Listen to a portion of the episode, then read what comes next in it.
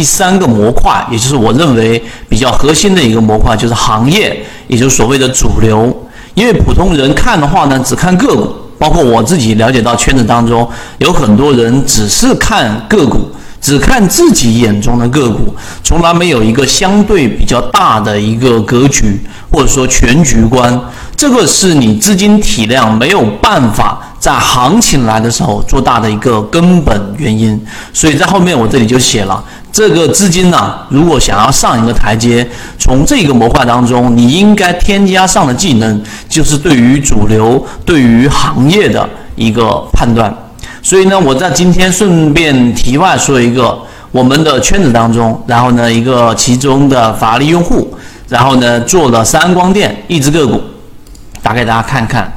啊，三光电，三安光电这一只个股呢，三安光电，然后呢，它整体的成本。基本上平摊在十一块多附近，十一块多附近，最终买了两百多万一只个股，短期内然后挣了七十三万多啊！在周五的时候还有了一波冲高，他自己也做了一个总结，其中包含着基本面，包含着十大股东，然后呢也包含着一些财务的了解，主要是爬雷，然后这些都是他当下的记录，包括八月二十五号的月线。周线，这个是我们所教授的缠论。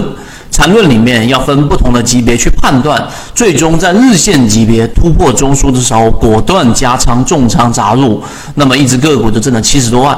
那么这一个文档呢，我们整理好之后，回头会分享给我们所有这一个游资啊缠论的这个航线里面的各位。所以呢，大家在应该下周周一的时候啊，基本基本上就可以获取到了。我们也会在游资专栏下方就会给大家去下载。这个是题外给大家讲的。那我讲这一个话题呢，其实也是要告诉给大家。对于一个行业，对于一个个股的研究，绝对不仅仅是在技术分析上的。所以呢，我们现在正式的进入到行业和主流的一个呃模块。首先，我们先来看一下行业跟主流的一个理解。市场的主流啊，单单个股走势，它有很多的我们所说的叫做不确定性，对吧？我们有很多的不确定性。但这一种呢，你要把整个板块一起来看，就更加容易去理解了。很多情况之下，我们会以为板块仅仅是行业板块。呃，随着现在资金和整个这一种我们说游资的群体变化。更多的是往题材或者概念板块里面去走了，所以有些强势的个股行为往往有比较大的一个不确定性。对于板块行为而言，大体上就有这个个股规律了。所以，如果你是有心人，耐心总结，你会发现这样的一个规律，以后自然就知道怎么做了。今天我们就是要教大家怎么样去找到行业的一个主流和行业主流当中的一些板块龙头。或许你需要解决的不是有胆子去做龙头个股的一个问题，而应该去领会龙头和跟风品种之间的套利关系。这句话很重要，就是龙头和龙二和龙三的这种跟风品种的套利关系，这是第一点。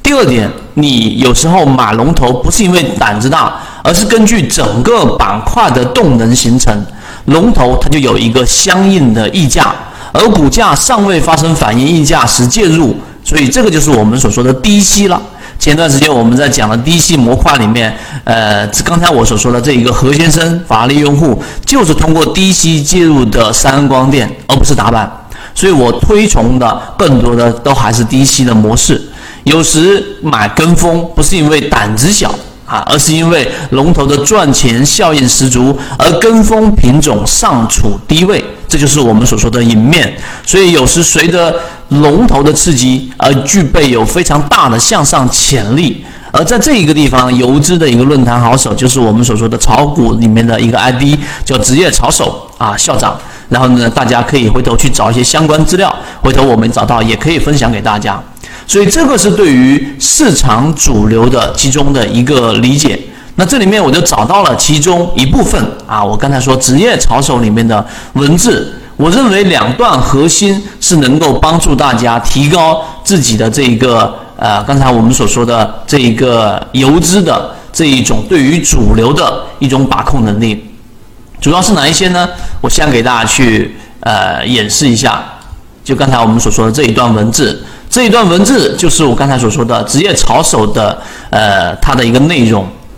技术方面呢，呃，一定要有心态来配合。也就是说，有了稳定的心态，仓位就会得到合理的一个控制，而控制了仓位，实际上就控制了风险。这是为什么我们前面再去讲那个凯利公式。而风险得到控制的这一种情况之下，技术水平就会得到更好的一个发挥。水平发挥的好，赚钱效应就会多，心态自然就会越来越好。这就是技术发挥、仓位控制、良好心态的这个铁三角的一个关系。所以在这一个点上呢，大家你会发现，其实有一些人他是有技术的，只是他的技术呢，由于心态的原因，操作着操作着就变心了，逐渐逐渐的就把自己已经成型的模式给丢掉。所以我也在帮刚才我所说的这一个我们的其中一个法律用户在做整理。而各位游资航线里面的船员，如果你有这样的想法，或者说，你做某一种类型的个股，时常都做得成功率挺高，但是没有办法对于你的账户收益有很好的一个帮助，你都可以把你的模式整理成文档，然后发给我，我们会帮你去做一个啊识别，或者说去看一看有没有可以补充地方，帮你捋出一个适合你的盈利模式。这是第一块。第二个就是当大家发现啊，大家都在研究涨停板的时候，涨停板就会被别人所利用。而涨停板的方法呢，再进一步就是要抓到什么呢？涨停但还没有涨停的股票，就是我们所说的低吸板。那同样是涨停板，大量的短线高手买的时候呢，实际上你已经有几个点的利润了。这里面待会我切换到软件界面，其中我们用这样的方法，除了三安光电，还有我们前面讲的水晶坊啊，还有最近期的世纪鼎力啊，以及最近整理出来的二十三只一季报自选板块和二季报捡漏里面的第一只涨停，都是如此，要低吸。所以买涨停板呢，只是超短线追涨停的一个入门。现在在论坛上面很多啊，刚才我说淘线里面都在讨论的是怎么打板。但是呢，我认为我们所说的这一种呃低吸板才是后期的这一种长久的一个方向。所以买在涨停板之前，比涨停板更安全，利润更大。啊，这句话大家都懂，但是呢，真正到了那种环境，真正你看到了一只个股出现了打这种打板机会的时候，可能你又会把你大部分的这一种兵马全部调动到你不熟悉的模式当中，导致浪费行情。